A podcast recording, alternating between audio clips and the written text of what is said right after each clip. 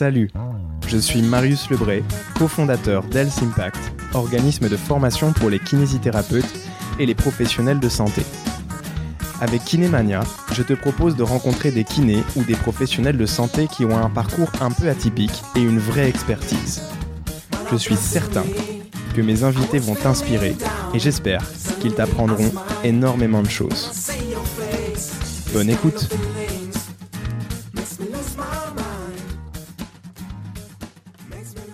Bonjour à tous, bienvenue à nouveau sur le podcast Kinémania. Aujourd'hui c'est un peu spécial, je vous propose un épisode euh, seul. Je n'ai pas d'intervenant, je n'ai pas d'invité avec moi avec qui discuter. Mais j'ai pensé que ce serait intéressant de vous faire un épisode sur comment prendre en charge un patient qui a eu un Covid-19, qui revient de l'hôpital et qui euh, est euh, maintenant à domicile et qui a besoin de kiné en domicile. On a déjà fait des épisodes hors série avec euh, Mathieu Delorme et Guillaume Prieur précédemment, mais c'était il y a plusieurs mois, c'était au début de la pandémie. Et je pense que maintenant qu'on a un peu plus de recul, euh, ce que je vous propose là euh, va vous intéresser. On va surtout parler de ce qu'il faut faire et vous verrez que c'est extrêmement simple finalement. C'est pas, c'est du bon sens. Hein. Donc là, aujourd'hui, je vous parle. Euh, on est le, 9, euh, le 9 septembre, et quand je regarde les chiffres de l'université Johns Hopkins sur le net, j'ai 252 000 personnes, 252 346 personnes euh, qui sont décédées du Covid pour un nombre total de cas cumulés de 3 610 000 cas, donc Covid plus. Et en France, si je regarde les chiffres en France aujourd'hui, eh bien, 25 000 personnes euh, sont décédées du Covid pour 169 euh, 583 cas euh, positifs. Pour vous donner un peu une idée d'où nous sommes. Alors pour rappel, le Covid c'est c'est pas le virus. Le Covid c'est la maladie et le virus qui crée le Covid c'est le SARS-CoV-2. Le SARS-CoV-2, c'est un, virus avec, euh, si vous voulez vous le représenter, avec une capsule. C'est un virus à ARN, il contient une capsule, pardon, il contient un ARN dans une capsule. Et cette capsule, elle est équipée de petits récepteurs de plusieurs protéines, types de protéines, dont des spikes. Donc c'est des petites ergots, des petits ergots qui sortent de la capsule. Et ces ergots vont venir se coller à ce qu'on appelle les ACE2 récepteurs. Donc ce sont les récepteurs à l'enzyme de conversion de l'angiotensine 2. Et euh, ces récepteurs, eh ben, ils sont présents dans les voies aériennes inférieures, donc dans les poumons. C'est pour ça que la porte d'entrée du virus, euh, c'est les voies aériennes, les voies respiratoires. Quand le virus arrive, dans les voies aériennes, les voies respiratoires, donc il va se coller à ces récepteurs, ce qui va lui permettre de rentrer à l'intérieur de votre système et de se reproduire. Il va se répliquer il va faire des copies de lui-même. C'est pour ça que vous êtes un hôte pour lui. Il vous utilise pour faire des copies de lui-même. Hein. C'est ce qu'il est, programmé pour faire ça. Et ensuite, il va être euh, à nouveau relâché dans l'espace aérien. Et c'est à ce moment-là que vous êtes euh, susceptible de contaminer des gens autour de vous, puisque vous respirez, vous crachez, vous postillonnez, vous éternuez. Il va créer plein plein de choses, mais euh, il va créer surtout euh, de la vasoconstruction hypoxique, donc on va avoir euh, des, une, un rétrécissement des, artères et du système vasculaire. On a le fameux cytokine storm, donc la tempête de, cytokine, qui est en fait une inflammation très très importante au niveau de, des poumons et du système cardiovasculaire. C'est une réponse de votre corps à l'arrivée du virus l'entrée du virus. Ce n'est pas le virus lui-même qui crée ça, c'est la réponse immunitaire du corps à l'entrée du virus. Donc il y a tout un tas de petites molécules comme les interleukines, le TNF-alpha, donc là les interleukines 6, 1B, 2, 10, les TNF-alpha, les MCP1, des monocytes, ça, qui vont être relargués et qui vont créer une inflammation importante. C'est ça qui, entre autres, va euh, créer des insuffisances respiratoires chez euh, les malades les plus sévères. On a bien évidemment de la dysfonction mitochondriale, j'irai pas plus loin, et du stress oxydatif qui est euh, responsable d'une dysfonction endothéliale, ce qui euh, en fait va impacter le fonctionnement de vos vaisseaux et de votre système cardiovasculaire et qui a un impact direct sur, sur le sang. Entre autres, c'est pour ça que dans euh, le Covid-19, on retrouve eh euh, des maladies vasculaires, notamment euh, des patients qui font des bouchons, des caillots sanguins, donc des, des maladies vasculaires pulmonaires notamment.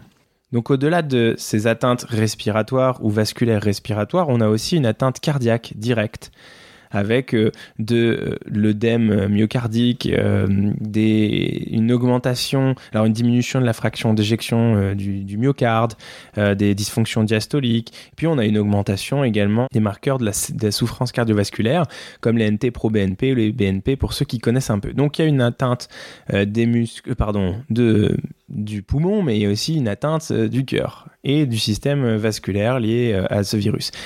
Et chose intéressante, on retrouve même une atteinte cardiaque, à l'IRM par exemple, ou avec d'autres façons de l'évaluer, chez des gens qui sont asymptomatiques. Les durées d'incubation peuvent être différentes selon les, rapports euh, que l'on lit, les rapports scientifiques, mais on considère qu'elle est d'environ 5,1 jours avec un intervalle de confiance de 85% euh, de 4,5 à 5,8. Vous avez euh, beaucoup de fièvre, alors pas spécialement élevé, mais euh, c'est très présent, c'est un, symptôme fréquent. Euh, de la toux, des myalgies et de la fatigue, vous me direz, c'est pas du tout spécifique. Effectivement, c'est pas spécifique, on retrouve ça, ce sont des syndromes, des symptômes que l'on retrouve dans la grippe par exemple. Mais on, va, on retrouve aussi des choses un peu plus, disons, particulières, spécifiques au Covid-19, notamment la perte de goût, la perte d'odorat. Et ce sont des malades qui vont avoir une dyspnée. ça, c'est très rapporté. Des dyspnées, alors plus la sévérité euh, du, Covid est importante, plus la dyspnée est importante, mais ce sont des malades qui sont essoufflés. Il faut savoir que, alors selon les, données, le taux de létalité va être entre 0,3 et 8%. Alors attention, le taux de létalité, qu'est-ce que c'est? Le taux de létalité, c'est le nombre de cas décédés sur le nombre de cas positifs. C'est-à-dire que vous comprenez bien que ce taux de létalité va être extrêmement fluctuant selon le dénominateur de ce ratio, à savoir le nombre de cas positifs. Et vous le comprenez également relativement bien que plus on teste, plus on teste, plus on, plus on a de cas positifs. Puisqu'il y a beaucoup euh, de cas asymptomatique. Donc le taux de létalité, plus on teste, eh bien il a tendance à chuter. Par contre, le taux de mortalité, lui, euh, n'est pas lié au nombre de cas positifs, c'est simplement le nombre de décès remis sur la population euh, entière. Donc je ne vais pas euh, discuter du taux de mortalité ici, puisque les, chiffres changent. Le taux de létalité, je vous ai donné deux chiffres. C'est issu des papiers de Yang dans, dans JAMA en 2020. Donc cette année, bien sûr, de Yu dans Jama et euh, de Ba à Trajou dans, dans Jama également. Euh, vous pourrez aller voir si vous voulez. Je vous mets les références euh, en description du podcast. Le taux, moi je trouve qui est important à prendre en, à prendre en considération, c'est celui de, de la létalité en réanimation. Parce que c'est la létalité qu'on va avoir chez les patients les plus sévères. En réanimation, on est aux alentours de 40 à 50% euh, de létalité euh, quand on a un patient qui se présente avec un Covid-19. Alors, il y a plusieurs formes, hein. vous l'avez compris, il y a les formes euh, les plus sévères dans, la population de, de, patients malades. Il va considérer qu'il y a environ, pour tous les malades, 5% des patients qui vont nécessité d'admission en soins intensifs, donc euh, c'est les plus sévères. Environ 14 à 17% qui, ont, qui vont présenter des formes sévères mais qui ne nécessiteront pas euh, une admission en soins intensifs et 81%, un peu plus de plus ou moins 81% euh, qui vont présenter des formes modérées. Et puis les autres sont des formes très légères, voire asymptomatiques, donc on ne les détecte même pas parfois. Alors, qu'est-ce qui va se passer pour les plus sévères? Bah, les, plus sévères, ces malades-là, ils vont faire, euh, je ne vais pas m'étendre, hein, mais c'est important de le savoir, ils vont faire une détresse respiratoire aiguë, ils vont faire une détresse respiratoire aiguë qu'on pourrait qualifier, enfin qui est souvent un syndrome de détresse respiratoire aiguë. Euh, donc c'est un SDRA, c'est le SDRA, et le SDRA il est responsable d'une hypoxémie euh, euh, extrêmement importante. Donc on a une inflammation du poumon, du parenchyme pulmonaire, puis au fur et à mesure que ça progresse, vous avez l'envahissement des, des, alvéoles pulmonaires par du liquide pendant la phase aiguë, du liquide avec qui contient plusieurs cellules de l'immunité entre autres, mais qui va quand même combler les alvéoles dans le SDRA, et puis en épaississement de la barrière alvéolo-capillaire avec également ben, des neutrophiles, des, molécules de, des interleukines, on en a parlé, des fibroblastes. Voilà. Tout ça fait regard est en regard pardon, du système vasculaire, qui est euh, des capillaires sanguins, qui vont s'épaissir, vont devenir euh, dysfonctionnels, hein, la, qui, vont, qui vont subir la dysfonction endothéliale, mais qui vont aussi s'épaissir. Euh, et donc on a bien évidemment des difficultés à faire passer l'oxygène et le CO2, le CO2 à travers la barrière alvéolo-capillaire. Euh, avec des alvéoles qui en plus ont tendance à se combler. Donc euh, c'est des malades qui sont en manque d'oxygène dans le sang. On les classifie avec le rapport entre la pression artérielle en O2, donc la pression d'O2 dans leur sang, et la fraction inspirée en O2, c'est-à-dire la quantité, le pourcent, voilà, oui, la quantité d'oxygène qu'il aurait donné dans l'air, hein, qu'il aurait donné lorsqu'il respire. Par exemple, autour de vous, vous avez 21% d'oxygène. Hein et bah, euh, ces malades-là, en réanimation, on peut augmenter jusqu'à 100% la fraction euh, d'oxygène. Et si, malgré l'augmentation drastique de la fraction d'oxygène inspirée, et la PaO2 ne monte pas, c'est que le syndrome de détresse respiratoire aiguë est extrêmement sévère. Alors, les patients qui, qui passent du temps en réanimation, il y a un problème, un problème majeur, c'est qu'une partie va être ventilée, intubée, ventilée, mais pour les ventiler, on les sédate. Et parfois même on les curarise. Donc ce sont des sujets qui vont perdre toute activité musculaire, donc il n'y a plus de mouvement, ils sont alités, ils ne bougent plus, il n'y a même plus de contraction musculaire. Et donc tout ça, avec le temps, même si vous verrez, en fin de compte, c'est pas très long à arriver, mais avec le temps, eh bien, on va avoir ce qu'on appelle euh, l'installation d'une neuromyopathie acquise en réanimation, alors c'est un autre terme maintenant, je crois. Je suis peut-être pas au goût du jour pour ça, mais peu importe. Ce que je veux vous dire là, c'est que avec euh, la médication, dont la corticothérapie, la sédation, la curarisation, l'alitement prolongé, l'absence de mouvement, de mouvement actif, eh bien, il y a une vraie neuromyopathie qui s'installe. Et au réveil, sont des gens qui peuvent, euh, même atteindre des, des tétraplégies flasques plus d'activité euh, musculaire, ça ne fonctionne plus au niveau de la plaque motrice. Et puis, on a plein d'autres choses autour. On a des dysfonctions mitochondriales euh, extrêmement euh, importantes, de l'hyperglycémie, voilà. Donc, c'est des malades qui sortent avec des capacités fonctionnelles extrêmement détériorées de réanimation. Et ça, c'est très bien identifié. Si vous voulez avoir une idée, eh ben, il y a deux jolis papiers dans le New England Journal of Medicine euh, de l'équipe d'Eridge dans 2003 et 2011. Ce qu'ils ont fait, ces gens-là, ils ont regardé chez des patients qui étaient hospitalisés en soins intensifs à 3 mois, 6 mois et 12 mois leur capacité au test de marche de 6 minutes et différentes données, différentes variables de spirométrie. Et ce qui montre, c'est que à 3, 6 et 12 mois, et eh bien même à 12 mois, la distance de marche de, 6 minutes, au test de marche de 6 minutes, est, toujours largement inférieure à la normale. Les patients qui ont été, euh, en, soins intensifs, c'est pour des SDRA, hein, eh bien, les patients, patients là ont un pourcentage de TDM6 qui correspond à 66% de la valeur prédite à 12 mois. Donc c'est gigantesque. Ils ont toujours euh, un handicap à 12 mois lié à leur, euh, leur passage en réanimation pour intra.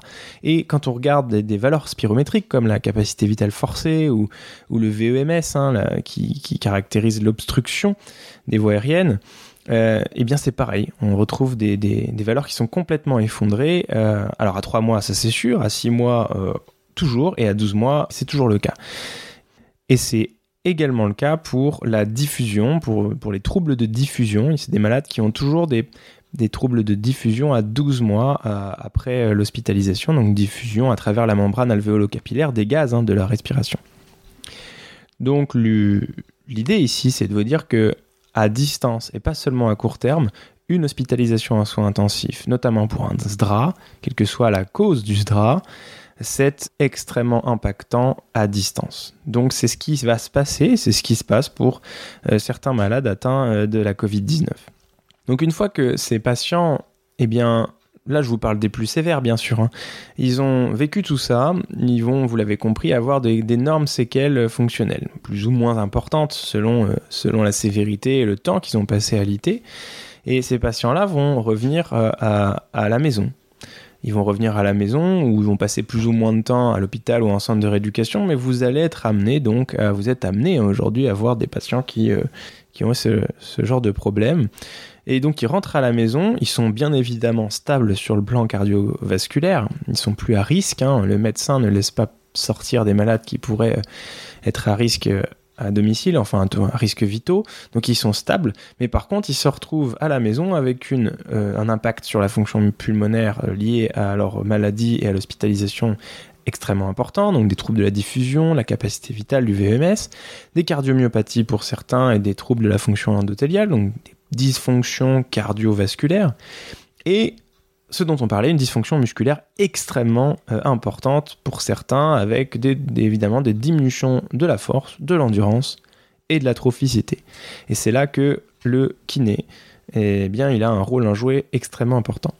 Pour prendre en charge ces patients le mieux possible à la maison, vous avez un texte de référence en français qui s'appelle qui est une fiche en fait de hum, la HAS, éditée en collaboration avec l'Ordre des masseurs kinésithérapeutes et le Collège de la masso-kinésithérapie, qui est validée, qui a été validée par le Collège le 16 avril 2020, qui s'appelle Fiche de réponse rapide dans le cadre du Covid-19, mesures et précautions essentielles pour le masseur kinésithérapeute auprès des patients à domicile. Et ça, ça vous donne en fait des, du bon, c'est des choses de bon sens. C'est ce que je vais vous décrire là mais ça vous donne des clés pour prendre en charge ces patients-là sans euh, appréhension. Puis il y a un autre, euh, il y a une autre source, ressource que je trouve intéressante, ça s'appelle COVID-19 and Rehabilitation et c'est sur le site de l'European Respiratory Society. C'est un blog qui est paru le 3 avril 2020. Je ne sais pas s'il a été mis à jour, je crois, il faut, vérifier. Et euh, c'est Martin Spritz qui en est l'auteur, un des auteurs. Et dessus, vous avez en fait euh, listé sur ce blog de, l'European Respiratory Society toutes les ressources euh, liées à la réhabilitation des patients Covid qui peuvent vous aider. Donc comment on va faire pour... Euh, qu'est-ce qui est, disons, recommandé, si je puis dire, même si ce n'est pas des vraies recommandations dont on parle ici, puisqu'ils ne suivent pas le, voilà, le, déroulé de, recommandations, mais qu'est-ce qu'on fait avec ces patients-là? Ce qui, déjà, la première chose à faire, c'est l'hygiène. Si les patients sont, ne sont pas Covid, donc pas de donc pas, je vais dire Covid Actuellement, là, ce qu'il est recommandé de faire, c'est euh, d'utiliser, malgré tout, un masque chirurgical. Ça, on le sait, des gants. On se fait ouvrir la porte et on se lave les mains avant de rentrer. On demande aux patients de se laver les mains systématiquement aussi euh, euh, à la solution hydroalcoolique ou au savon. Il faut vérifier par contre qu'il le fait correctement parce que c'est l'occasion de faire un peu d'éducation. Beaucoup de gens qui ne savent pas se laver les mains correctement on conserve une distance et on évite de toucher les objets ou de s'asseoir. Évidemment, ce que je vous dis là, c'est euh, ce, qui est écrit dans les fiches. Donc il y a des adaptations qui peuvent euh, être mises en place, j'en conviens. En fin de séance, on se frictionne à nouveau les mains avec euh, de la solution hydroalcoolique ou on se les lave et on se fait ouvrir la porte. Ça, c'est les précautions et règles d'hygiène générales qui sont citées dans les fiches. Si le patient est Covid, par contre, il convient d'utiliser un masque, un masque FFP2 et euh, de faire porter un masque chirurgical au patient selon la procédure que vous, allez faire. Utilisez une surblouse jetable et des lunettes anti-projection. Surtout, surtout si vous faites euh, des euh, techniques de kinésithérapie d'aide au désencombrement.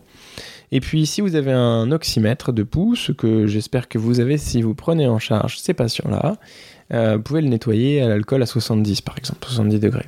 C'est ce qui est écrit dans les consignes de l'utilisation de, euh, de ce matériel. Il faut que vous assuriez également des conditions de vie générales. Parce que si, bon, à l'époque, on était en confinement, mais euh, ce sont des gens qui sont, s'ils sont encore malades, ils sont confinés à leur domicile, théoriquement. Ou s'ils sont euh, à risque de l'être, si on les soupçonne d'être malades, ils vont être confinés à domicile. Donc vérifiez bien que l'hydratation et l'alimentation est régulière, qu'ils ont des capacités de ravitaillement et euh, de l'entourage euh, qu'ils peuvent, peuvent appeler, et euh, une disponibilité pour appeler de l'aide. N'hésitez pas, surtout pas à prodiguer et à répéter les conseils d'hygiène. On est régulièrement, on sort si possible, si on a un jardin et sur son balcon, pour être à l'air et on vérifie la qualité du lavage des mains, je vous l'ai dit tout à l'heure. Comment on va évaluer ce patient Eh bien, on le fait de la façon la plus simple possible. il y a quatre points importants, c'est la température, le niveau de dyspnée, la saturation pulsée en oxygène et l'état général du malade. J'entends par là confusion, agitation et niveau de vigilance. Donc, pour évaluer la saturation pulsée en oxygène, il faut que vous possédiez un oxymètre de pouls. Il y en a en vente sur, euh, sur Internet. Pour ceux qui n'en ont pas et qui voudraient s'en procurer un, je vous invite à ne pas acheter des oxymètres à des prix trop, euh, trop bas. Un oxymètre de pouls à 15 ou 20 euros, c'est pas un bon oxymètre de pouls. Allez euh, plutôt sur des marques euh, qui font référence maintenant, comme par exemple Massimo ou Nonin en France, qui vont vous vendre du matériel de qualité. Il y a des prix abordables aux alentours, je sais plus exactement, de 90, 100 euros peut-être. Donc vous avez avec cet oxymètre le moyen de prendre une saturation qui doit être normalement supérieure à 90% au repos, en air ambiant ou alors sous O2. Parce que il y a des patients qui rentrent de l'hôpital avec de l'oxygène. Rappelez-vous, euh, le Covid-19, c'est une maladie qui va impacter l'échange gazeux au niveau euh, des alvéoles. Donc, on a des patients qui sont hypoxémiques et qui ont nécessité de l'oxygène pendant leur euh, traitement à l'hôpital. Parfois de l'oxygène bas débit, parfois haut débit. Ensuite, certains ont été ventilés avec de la ventilation non invasive ou de la CPAP, et puis d'autres encore ont été intubés, ventilés. Alors, c'est possible qu'ils aient encore de l'O2. Ensuite, faites attention quand même aux patients qui euh, ont, à la base une insuffisance respiratoire chronique, euh, qui donc, euh, comme les BPCO par exemple, qui donc généralement ont des saturations pulsées en oxygène qui sont basses. Ne vous formalisez pas si vous voyez un malade avec 90, 89 euh, évoluer avec cette saturation, il faut vous poser la question est-ce que ce malade avait la même saturation avant son épisode de, avant son Covid, avant d'attraper le Covid. Euh, si c'était le cas avant, alors il n'y a pas de, a pas lieu de, s'alarmer. Par contre, quelqu'un de sain, je dirais sans, sans, sans insuffisance respiratoire chronique, est censé saturer au-dessus de 90. Le niveau de dyspnée doit être aussi évalué. Alors le niveau de dyspnée, la dyspnée, grossièrement, on pourrait appeler ça l'essoufflement. Hein, c'est la gêne euh, entraînée par l'essoufflement. Et euh, le mieux pour, pour l'évaluer, je trouve, c'est d'utiliser l'échelle MMRC, donc pour Modified Medical Research Council. Et ça vous donne cette échelle 4 stades. Donc le stade 0, c'est je suis, la dyspnée apparaît pour des efforts soutenus, par exemple monter deux étages. Le stade 1, c'est la dyspnée lors de la marche rapide, apparaît lors de la marche rapide ou en pente. Stade 2, c'est l'apparition d'une dyspnée à la marche sur terrain plat en suivant quelqu'un de son âge, ou obligeant à s'arrêter pour reprendre son souffle en marchant sur terrain plat à son propre rythme. Et le stade 3, qui est un peu au-dessus encore, c'est l'apparition d'une dyspnée euh, qui oblige à s'arrêter pour reprendre son souffle après quelques minutes. Et enfin, le stade 4, c'est l'apparition des dyspnées au moindre effort de la vie courante, comme l'habillage, ou le déshabillage. Donc c'est des patients qui sont trop essoufflés pour quitter leur domicile au stade 4 du, de l'échelle MMRC. C'est une échelle qui met en contexte euh, la dyspnée avec, des, avec, avec une activité de la vie courante, c'est la marche ou alors l'habillage. Donc c'est fonctionnel et c'est facile euh, et rapide à faire passer. Ensuite, comment vous allez identifier et évaluer la capacité le niveau de capacité à l'effort des, patients, sachant que vous êtes chez eux. Parce que là, on vous parle, je vais vous parler de réhabilitation à domicile. Euh, mais vous pouvez très bien faire ça aussi en cabinet. Ce que moi, je veux vous, vous transmettre là, c'est que vous compreniez que vous pouvez prendre en charge un patient en réhabilitation en Covid avec un minimum de matériel, voire aucun matériel. Parce que jusqu'alors, à part un oxymètre, c'est tout ce dont euh, vous avez besoin. Et là, pour évaluer la capacité à l'effort de ces patients-là, on a proposé d'utiliser le test du lever de chaise sur une minute, ou le TLC1. Donc c'est un test de terrain qui est assez intéressant parce qu'il est validé par rapport au test de marche de 6 minutes. Il y a peu de gens qui, dans leur couloir d'appartement, ont un couloir de 30 mètres qui leur permet de faire un test de marche de 6 minutes, vous, vous en conviendrez. Donc faire ça, ça vous permet de réaliser une évaluation des capacités à l'effort sous maximal, bien sûr, avec une simple chaise. Comment on fait pour réaliser le test? On demande au patient en une minute de se lever et de s'asseoir le plus possible, deux fois. Quelles sont les limites? 19 levées de chaise, au-dessus de 19 levées de chaise, on considère que le patient a des bonnes capacités. Entre 12 et 19, il a des capacités limitées. En dessous de 12 levées, il a des capacités dégradées. Ça vous donne donc un, un classement de trois clusters, bonne capacité, capacité limitée et capacité dégradée. Ça vous permet donc d'évaluer le patient dès le début, mais de le refaire au milieu de la rééducation, puis à la fin, pour évaluer l'efficacité de, votre prise en charge et euh, la récupération de votre patient. Donc, pour les malades qui, ont, qui avaient des, pathologies euh, avant d'avoir un Covid-19, des insuffisances respiratoires, euh, comme les, malades neuromusculaires ou les patients qui pourraient avoir une maladie respiratoire obstructive, pensez évaluer aussi les capacités à la toux et les capacités au drainage.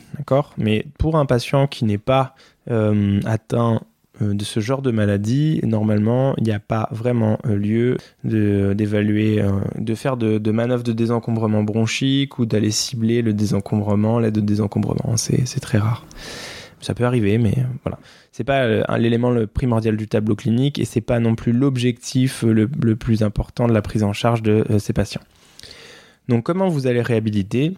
Eh ben, l'objectif, c'est de mettre, enfin, en tout cas, le moyen, c'est la, mise en place d'un programme à domicile ou au cabinet, hein, vous pouvez, mais là je vous parle du domicile, hein. euh, chez des patients qui vont présenter des capacités à l'effort diminuées, donc avec un test de levée de chaise d'une minute inférieur à 12 fois. C'est ces patients-là qui sont euh, les patients cibles. Donc utilisez pour ça les ressources minimales. Vous, vous facilitez la vie euh, du patient et la vôtre, et ça facilite la mise en place. Donc l'objectif, c'est de faire ça pendant les six semaines post-hospitalisation. C'est de mettre en place un programme de 3 fois 30 minutes par semaine pendant 6 semaines. Euh, si possible avec le télésoin, on, y avait le droit, on y a encore un peu le droit là. Euh, sinon, en, présentiel aussi, ça, va très bien. Euh, en utilisant tout ce qu'il y a dans l'habitat du patient ou dans votre cabinet si vous n'avez pas de matériel des chaises euh, pour euh, faire des, des, flexions, les, coins, les bords de table, euh, le mur pour faire des pompes inclinées.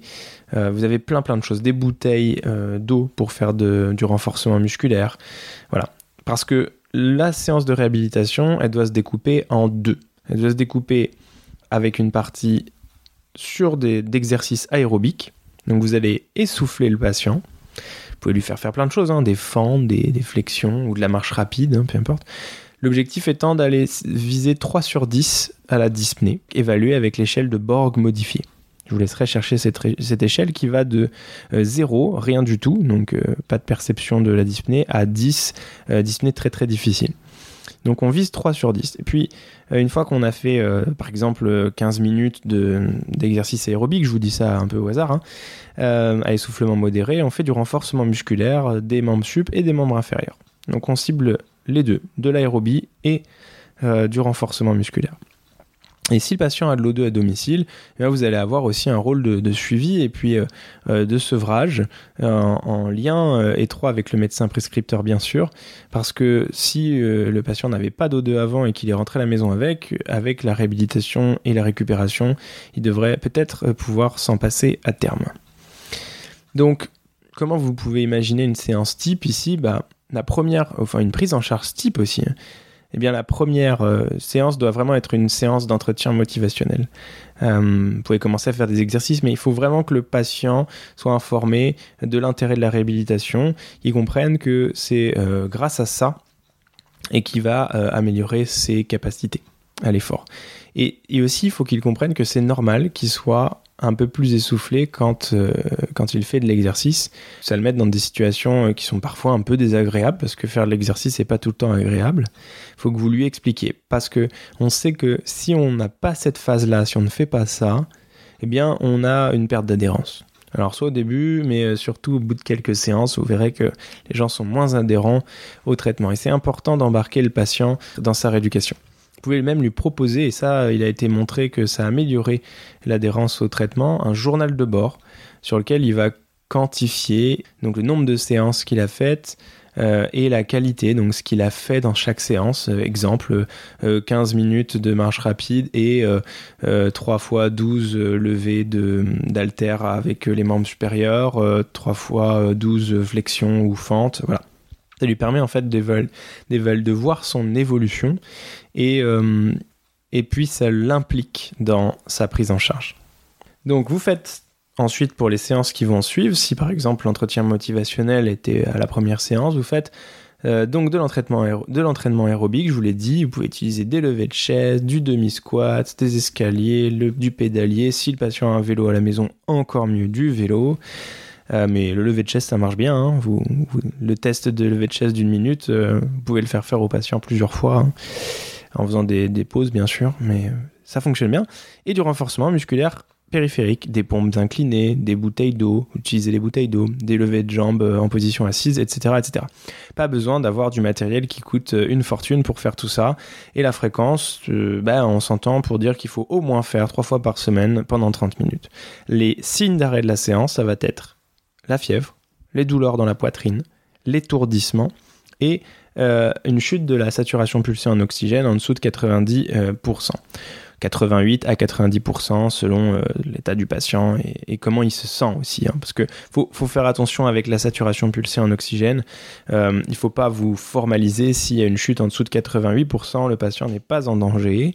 Hein, euh, pour plein de raisons que je ne vais pas développer ici, mais il faut savoir que si c'est récurrent et qu'il se maintient en dessous, alors oui, il faut arrêter l'effort et puis attendre qu'il récupère. Voilà. Pour vous donner une idée d'exercice, mais surtout pour donner une idée des exercices que peuvent faire, euh, que peuvent faire vos patients, euh, eh bien vous pouvez leur transmettre euh, des vidéos, par exemple, ou leur donner des liens pour aller consulter des vidéos. Il y a un super site qui est le site de l'Institut universitaire de cardiologie et de pneumologie de Québec, l'IUCPQ, qui euh, possède une base de données de vidéos euh, dans la section maladie pulmonaire obstructive chronique, entre parenthèses MPOC, MPOC. là, il y a plein de vidéos d'exercices, mais sinon, vous pouvez aller tout simplement sur leur chaîne YouTube, euh, IUCPQ, et vous tapez guide MPOC de l'IUCPQ. IUCPQ. Et vous avez des capsules avec plein d'exercices. Donc il y a des physios ou des kin kinésiologues qui, euh, qui montrent des exercices avec des patients. Moi, je trouve c'est génial parce que euh, vous pouvez euh, montrer l'exercice à la personne si vous êtes en télésoin. Et même si vous êtes chez elle ou qui vient au cabinet, vous pouvez lui transmettre les liens par mail pour qu'il s'inspire de ça et qu'il continue à évoluer. Voilà. J'espère que cette petite mise au point sur comment on peut prendre un patient en charge à, domicile ou même en cabinet, hein, a été assez, assez clair. Euh, rappelez-vous que quand on fait de la réhabilitation, pas uniquement euh, de la réhabilitation de patients Covid, mais les patients qui ont d'autres maladies cardiovasculaires ou pulmonaires, le, maître mot, c'est la simplicité. Si vous êtes simple, ça fonctionnera probablement un peu mieux que si vous êtes compliqué parce que ça veut dire simple, ça veut dire moins coûteux, ça veut dire moins technique et moins de risque euh, d'avoir des problèmes techniques, des choses qui fonctionnent pas. Ça veut dire que aussi euh, le patient, euh, il est moins dépendant de vous. Il n'a pas besoin du dernier vélo à la mode ou de la dernière machine à la mode. Il peut le faire aussi chez lui. Donc pensez à ça. Ça c'est le, le premier mot de conclusion. Et le deuxième, c'est l'hygiène la prise en charge, je pense, des patients qui vont euh, en domicile, enfin qu'on voit en domicile, qui ont eu le Covid ou qui l'ont, ou même de tous les patients en ce moment hein, avec la pandémie, doit se faire dans des règles d'hygiène irréprochables si on veut aussi participer à, la diminution de, la transmission du virus euh, entre les patients et les professionnels de santé. Voilà. Bah, j'espère que cette petite capsule euh, audio vous aura plu. Euh, si ça vous plaît, j'en ferai d'autres sur d'autres thèmes. Là, j'avais envie de faire ça parce que euh, c'est un, un thème qui est au goût du jour déjà. Et puis parce que j'avais déjà fait quelques capsules, quelques webinaires pour des sociétés de physiothérapie sur le sujet. Donc je m'étais dit, tiens, pourquoi pas faire quelque chose pour le podcast Kinemania et faire un épisode en solo sur, sur ce thème. Écoutez, je vous souhaite une excellente journée. Profitez bien dans votre pratique. Amusez-vous, apprenez. Et je vous dis à la prochaine. Ciao. Bravo. Tu as écouté cet épisode jusqu'au bout. Si tu as aimé le contenu de cet épisode, merci de le partager à au moins deux de tes confrères, de t'abonner et de mettre une note 5 étoiles sur la plateforme que tu utilises pour nous écouter. C'est hyper important pour nous. Si tu t'intéresses à la formation continue, n'hésite pas à aller faire un tour sur www.health-impact.fr. Tu y trouveras des cours de qualité avec des cliniciens chercheurs dans plusieurs champs de la kinésithérapie. D'ici là, rendez-vous au prochain épisode.